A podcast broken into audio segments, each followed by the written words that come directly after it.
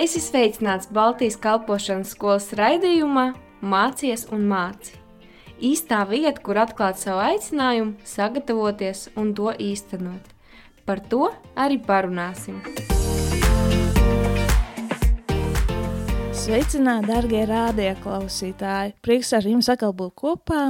Mani sauc Santa, un šodien mēs atgriežamies skolas solā. Un pie mums ir īpašs viese, uh, Eva Mence, kur ir brīnišķīga māte, kalpotāja un viena no Created by IM veidotājām. Uh, bet es ļaušu vispirms viņai pašai ar sevi iepazīstināt. Sveika, Eva! Sveicināti! Uh, Pastāsti, ja cilvēki vēlētos uzzināt par tevi, kas būtu varbūt trīs svarīgākās lietas, ko viņiem vajadzētu zināt? Hmm. Trīs svarīgākās lietas. Nu, pirmām kārtām mm, mīlu Jēzu Kristu. Tas noteikti laikam būtu pats svarīgākais. Um, man ir 33 un uh, esmu no Rīgas. Brīnišķīgi. Tā tu teici pat pirmā lieta, ka tu ļoti mīli Jēzus. Uh, Pastāst mums, kā tu tieši atnāci pie Dieva. Mm. Jā, es īstenībā tieši vakar tā kārtīgi iedziļinājos savā mm, atgriešanās stāstā un tā padomāju, ka, un sapratu, ka nebija man ne, tāds uh, liela bedra manā dzīvē vai kaut kāds notikums, kas man liktu pievērsties pie Dieva, bet uh, tad, kad es savu dzīvi ieraudzīju Kristus gaismā, tad es sapratu, ka es esmu rītīgā bedrē. bet uh, sākums bija tāds, ka mm, ar tagadējo, nu jau vīru, Rihardu, mēs draudzējāmies, mēs draudzējāmies trīs gadus un uh, pat dzīvojām kopā, un tas bija aptuveni astoņus gadu, pirms astoņiem gadiem. Uh, mēs ļoti interesējāmies par garīgajām lietām.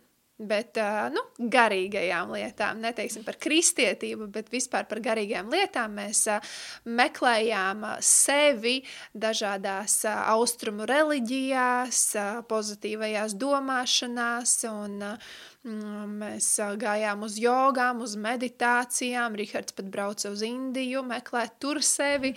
Mums bija interese, jo mēs gribējām sevi pilnveidot. Mm, Bet uh, tagad, skatoties, man liekas, ka tas bija ļoti egocentriski. Mēs gribējām izcelties, mums, uh, ne, mēs gribējām arī labas lietas iegūt, bet es domāju, ka tas bija tāds, uh, nu, jā, ka es, es gribu kaut ko vairāk no šīs dzīves, es gribu se, uh, sevi kaut kā pilnveidot, lai atšķirtos no tā, kas ir no, no visas masas, tā teikt. Nu, lūk, un uh, Riharda māsa, viņa bija kristiete, un viņa mūs uzaicināja ciemos pie sevis, un um, tur bija savukārt uzaicināts kāds uh, viņas draugs, kas ir Alans Parijans, daudziem arī zināms. Un uh, viņš, viņš uh, mums sāka dalīties ar evaņģēliju. Ļoti vienkāršā, saprotamā veidā uh, atvēra bībeli un paskaidroja, kā, kā, kāds ir Dieva prāts uz mums, kas ir Jēzus Kristus, kā viņš pats nonāca pie Dieva.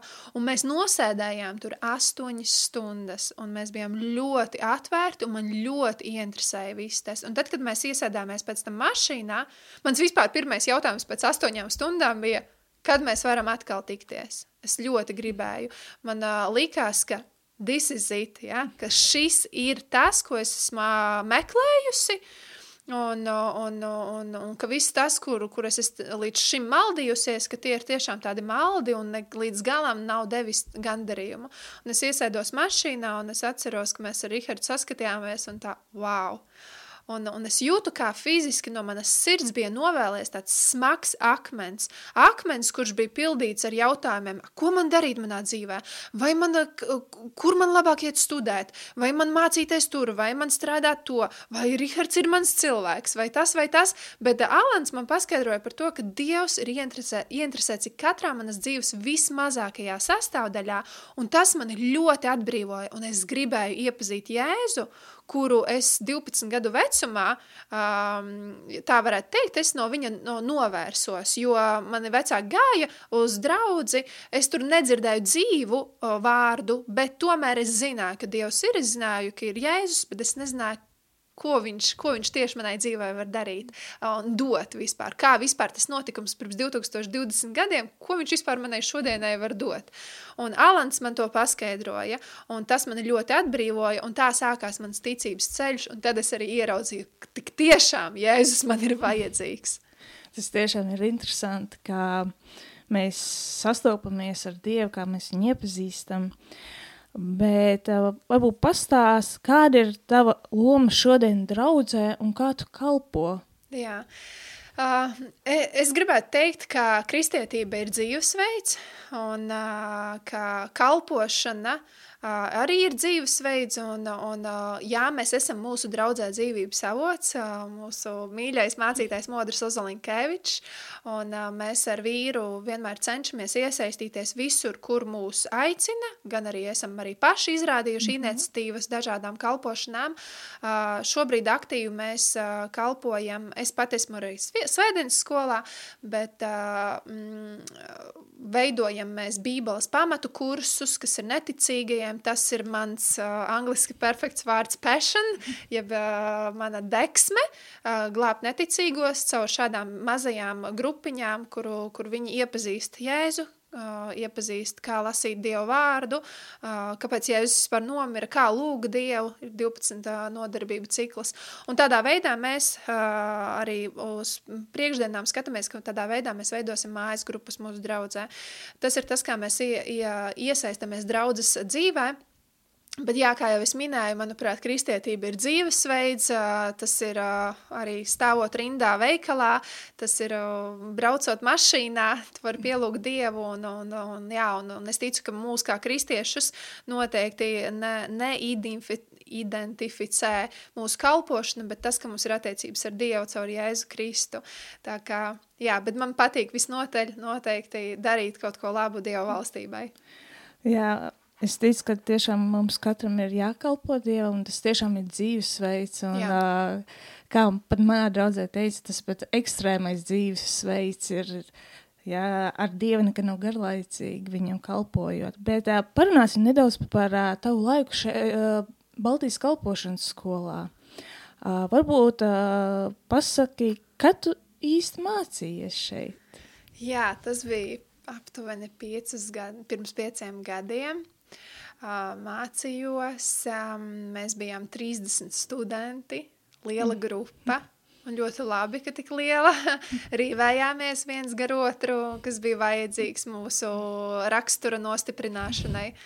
Un, un, jā, toreiz mēs vispār kā tas varu pastāstīt īsumā, kā es nonācu līdz skolai. Biju jau kristiete, jau aptuveni pusotru gadu vai pat divus. Mm, un, Un uh, vienā mirklī, tad, kad jau svētais gars sāka manī darboties un uh, man sāka rādīties tāda, nu, grēkapziņa un kas vispār, no kurienes Jēzus vispār man ir izrāvis, tad es sapratu, ka man gribās vienkārši nošķirties no šīs pasaules un man gribās uh, nodoties vairāk Dievam, vairāk iepazīt viņu un vispār nostiprināt savus pamatus. Un es biju savā dzīvoklī, mājās, um, es atvēru datoru un es um, Es ierakstīju Google One Year for God, angliski, ja, viens gads Dievam. Angliski es ierakstīju, jo man likās, ka Latvijā nekā nav. Es domāju, varbūt kaut kāda nometne, kaut kur, kur es varētu aizdoties, kaut ko padarīt, būt starp kristiešiem, kur man nemitīgi lej iekšā Dievu vārdu. Un, un es tāpēc ierakstīju, es domāju, vienu gadu es varētu veltīt. Un, ziniet, tajā laikā BSM bija tieši moto, ja tā, tā var teikt, tieši nosaukums uh, viens gads dievam, viens gads visai tavai dzīvē, laikam tā bija. Un man izlica šī mājaslapa, Baltic School of Ministry, Un uh, viņa angliski man izlaica, jo es attiecīgi angliski biju rakstījusi. Un, uh, es uh, pastudēju vairāk un likās, jā, tiešām atbilstoši. Ļoti man uh, vajadzīgi deviņus mēnešus projām uh, no ikdienas. Un tad es domāju, ok, kurā diez valstī tas ir? Kur tas ir? Un es uh, pie kontaktiem ieraudzīju, ka tas ir tepat netālu no Rīgas ozolniekos, man uh, mute bija vaļā, un es teicu, jā, visi es gribu, wow! Es aizpildīju anketu, tas bija novembris laikam, kad es aizpildīju anketu, Nākamajā dienā mana Natālija, kas tajā laikā bija administratora, sekretāra, viņa man piezvanīja un, un pateicās par pieteikumu, bet viņa teica, ka, ka, ka ir nokomplektējusies jau grupa var uz nākošo gadu. Tad, tad iesniegumu paturēt. Es teicu, jā, labi. Un tad es domāju, nu labi, ja tas būs Dieva prāts, tad es iešu uz to skolu. Pagāja vēl divas dienas, kad uh, mans draugs Rihards, viņš man zvana un viņš saka, uh, tu esi iestājusies koledžā, Bībeles koledžā, un es no sākuma nesapratu, jo es nezināju, ka viņu arī mēdz bieži saukt Bībeles koledža, ja mēs savā starpā tā sakām. Viņš teica, es esmu atbraucis uz šejienu, un man saka, ka tu esi pieteikumu aizpildījusi. Un es, tad es sapratu, par ko iet runa, un es teicu, ko tu tur dari? Kā tu vispār zini par tādu skolu, jo mēs nezinājām. Es, es viņu atradu caur Google. Viņš izrādās bija sadraudzējies ar Danielu Pedrāzu, un Pedrāzam Daniels pateica, ka var atbraukt kādreiz uz skolu līdzi, paskatīties, ka, nu, Rihard, tev vajadzīgi tādi stipri pamati. Un viņš bija atbraucis, man neko nepateicis, atbraucis, nosēdējis šeit visu dienu studijās, iepazinies, kā tas ir, un viņš gāja pie Natālijas uz, pie sekretāres, un, lai pildītu pieteikumu, un viņš tā lepni, uh, saka, vai es esmu pirmais, es noteikti esmu pirmais, kas pieteikumu aizpildu uz nākošo gadu. Un Natālija teica, nē, mums pirms pāris dienām ienāca pieteikums no kādas meitenes, un viņš paprasīja, kas tā ir meitene, un viņš pateica manu vārdu, un tad viņš bija ļoti, ļoti pārsteigts, tā, tā bija tāda zīme, es uzskatu no Dieva, ka, ka mums tiešām bija jānāk uz šo skolu, Un tad mēs šeit bijām deviņus mēnešus. Šo deviņu mēnešu laikā mēs arī izvēlējāmies nebūt kā pāris.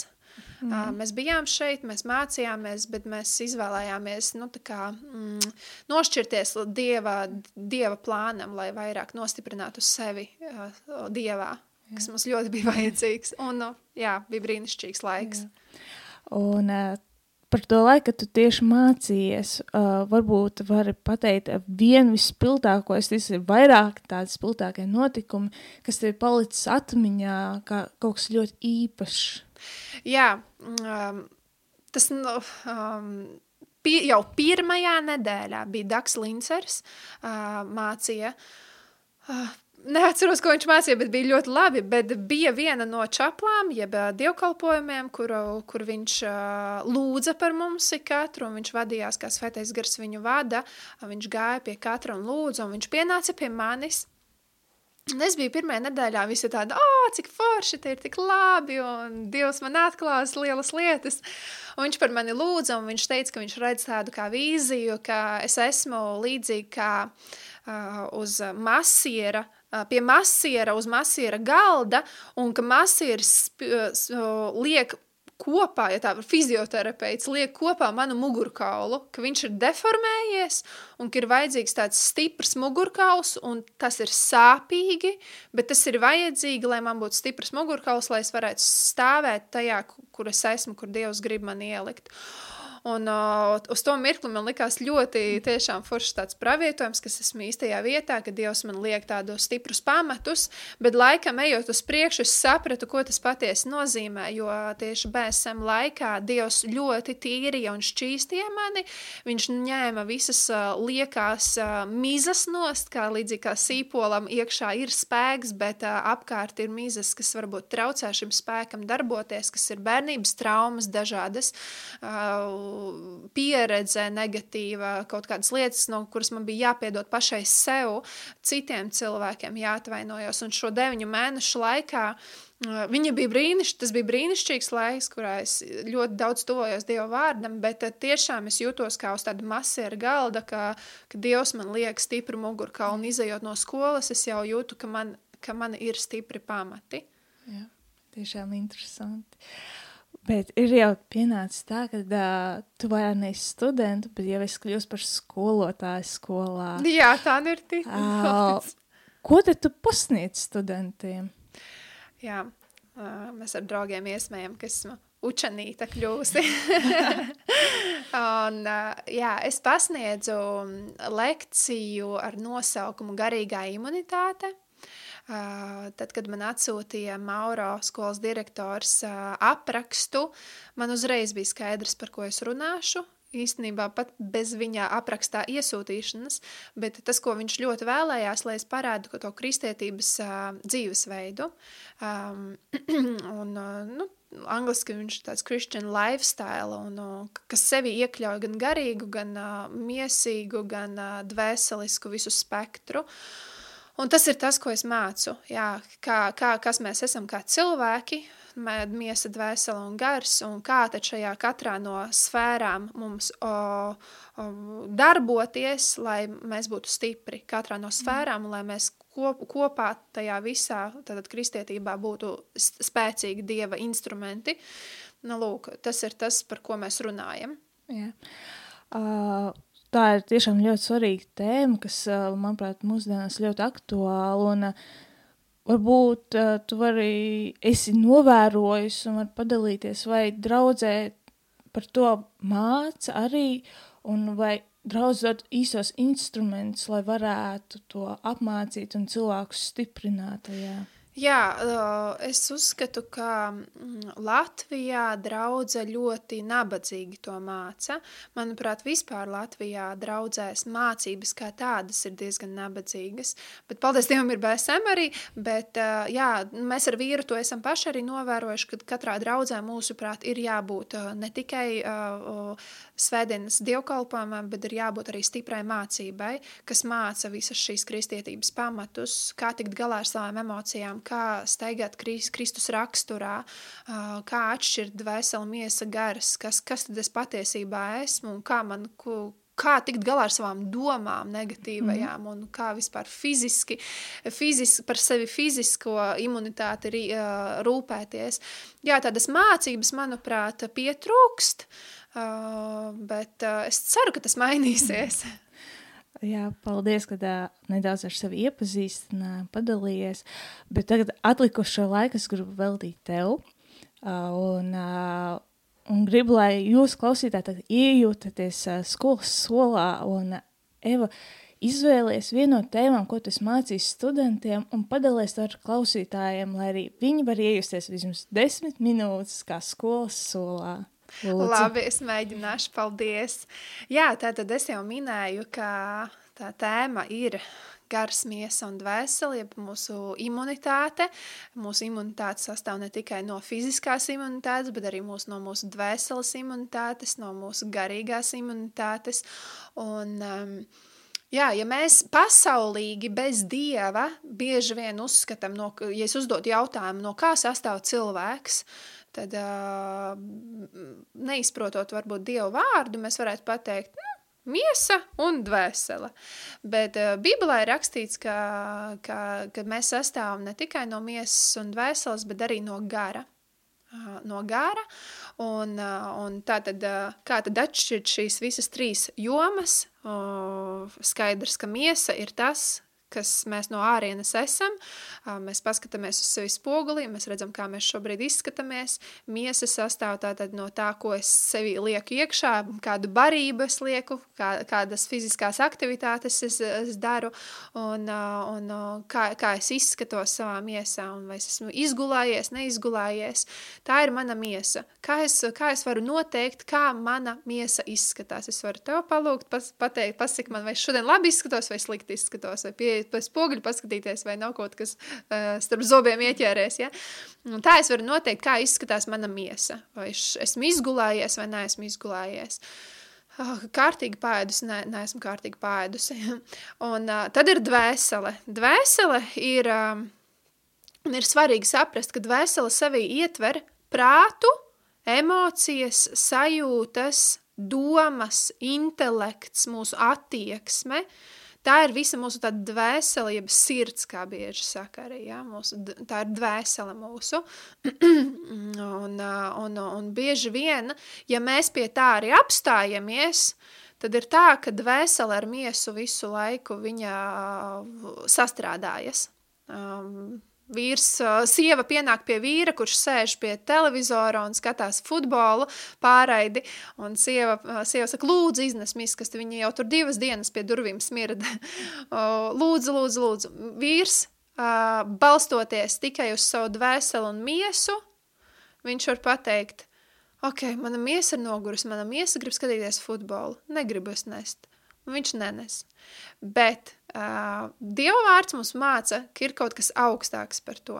Un tad, tad kā mēs varam noteikt, kā mūsu dvēseli izskatās pēc tā, kādas ir manas sajūtas šobrīd, uh, ko es domāju par sevi, kas ir noteikti manās, manā prātā, kā, kādas ir manas emocijas šobrīd, vai tas, ko tu man pateici uh, par manu miesu, vai man tas patika vai nepatika. Tā es varu noteikt, kā izskatās mana dvēsele, ja? Uh, Bet uh, ir trešais posms, kas ir garīgais, garīgā, garīgā imun, imunsistēma, jeb mēs esam gars. Un, kā, un, un Dieva gars mūsos ir ielikts, tad, kad mēs jaunpiedzimstam, viņš mūsos uh, tiek uh, jaun, uh, darīts jauns, mēs esam viens gars ar Dievu, nevis daļa no Dieva gara, kā kūkas gabaliņu mēs paņemam uh, vienu, ja Dievs saka, tev viss iedošu šeit tik lielu trīs stūrīti, ā, tev mazāku, ā, tam lielāku. Nē, Dievs saka, jūs esat viens gars ar mani. Tad, kad Dieva un Ādams uh, dzīvoja Ēdenes dārzā, viņiem, viņi bija attiecībās ar Dievu, viņiem bija Dieva gars.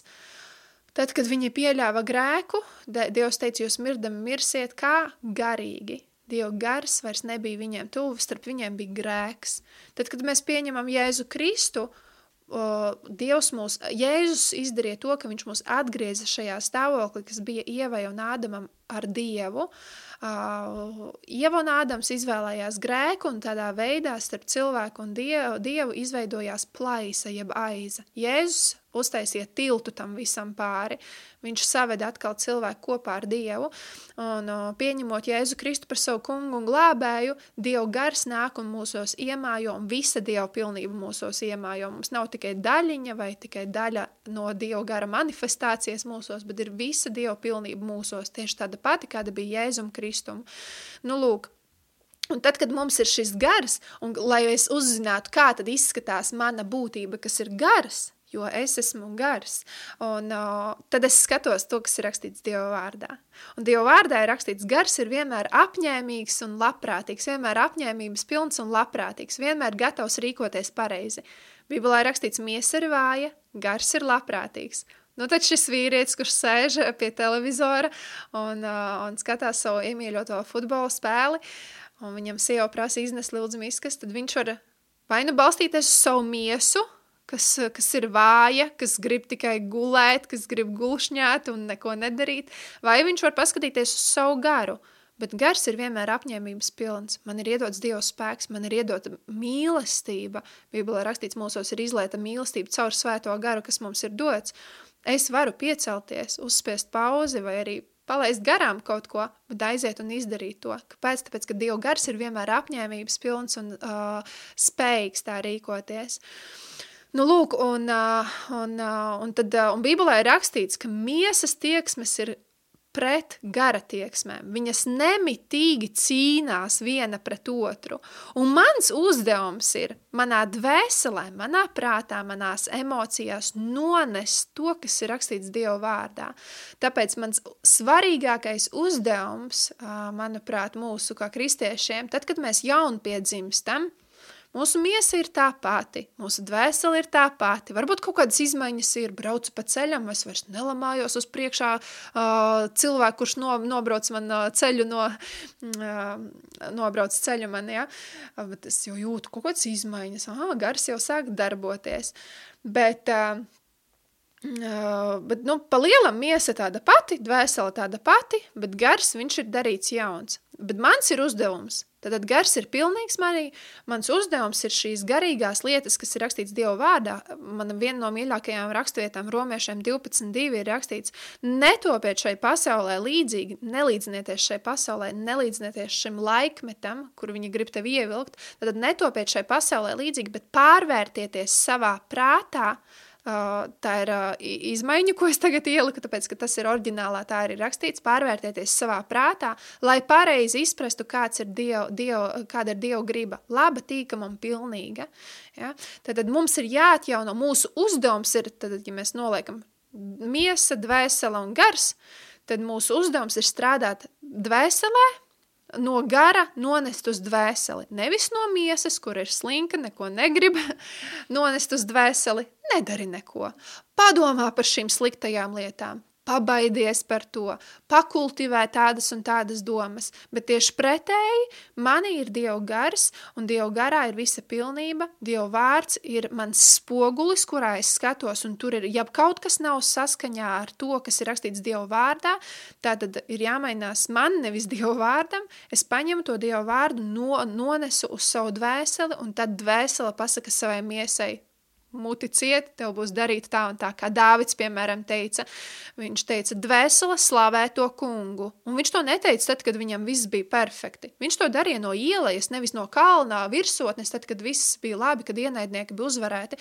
Viņš to teica no, no ielejas, viņš to teica tad, kad tieši nāca viņam uzbrukumi virsū, viņš varēja krist un, un raudāt un, un pārdzīvot un baidīties, bet viņš teica, dvēsele slavē to kungu un tici, ka viņš tevi izvadīs, tici, ka viņš ir labs, tici. Viņš, viņ, viņš sev pateica, kā būs rīkoties saskaņā ar to, kas ir Dieva vārdā, vārdā rakstīts. Un tad, tad man, man, manuprāt, tas ir tas viens no svarīgākajiem uzdevumiem, kas mums kā kristiešiem ir jādara pēc jaunpiedzimšanas, ka mēs nonesam to, kas ir rakstīts Dieva vārdā, mēs nonesam uz savu dzīvi, un tā tas manifestējas mūsu ikdienā. Un, uh, jā, un, un, un, un nu, man, man ir bijušas vairākas tādas situācijas, kur, piemēram, uh, man ir sarunāta tikšanās ar kādu meitni, kura grib aizlūgšanu, grib parunāties ar mani, un, un, un tā diena visa ir bijusi tāda, nu, saspringta, daudz darī, darīšanas bijušas, un esmu ļoti nogurus, nakts negulēt, mazs bērns, un tā, un, un, un šī meitne jau ir ieradusies, un viņa saka, es jau esmu klāt, un, un, un, un es sēžu savā divānā, un man tā negribās, nu, tik ļoti negribās, ja, bet tu vienkārši pasaki miesa mierā, atjaunojies Dieva vārdā un, un, un ej un kalpo. Un es ņemu šo garīgos, garīgos ieročus un eju un kalpoju. Bieži vien manā nespēkā, manā miesas nespēkā Dieva spēks visvarenākais ir parādījies. Vis, un, un tā meitne piedzīvoja Dievu tūmu un, un, un, un savu, savu padomu no Dieva saņēma un, un kalpo šobrīd Dievam. Uh, un ko mēs patiesībā varētu, tas vienkārši parāda to potenciālu, kādu mēs, kādā mēs varam iet, tad, kad mēs klausam gara pilnai dzīvē, kad mēs ejam to un daram to, kas ir rakstīts Dieva vārdā, nevis to, ko mums saka mūsu miesa, jo viņa vienmēr gribēs slinkot. Nu, lūk, tas ir tas, par ko mēs, tā, mēs izlējam tādus pamatus šajās mācībās, un, un tādā veidā mēs atjaunojam mūsu prātu. Jā, tiešām paldies, Eva. Un, uh, es tiešām novēlu mums visiem atjaunoties mūsu garā, stiprināt mūsu garu, lai tas var ietekmēt mūsu dvēseli Amen. un nebūt tiem, kur sēž dīvānā, bet tie, kurš ceļās un iet un kalpo. Vēlreiz paldies tev, tiešām ļoti noderīgi. Es ticu arī klausītāji saņem ļoti daudz priekš sevīm. Diemžēl mūsu laiks ir beidzies, bet mēs ar jums jau tiksimies nākamnedēļ raidījumam Mācies un māci. Ar jums bija kopā Eva un es. Tiekamies nākamā nedēļa, lai Dievs jūs svētī. Tu klausījies Baltijas kalpošanas skolas raidījumā Mācies un māci. Dieva gudrībā un viņa vadībā tevai dzīvei ir nozīme.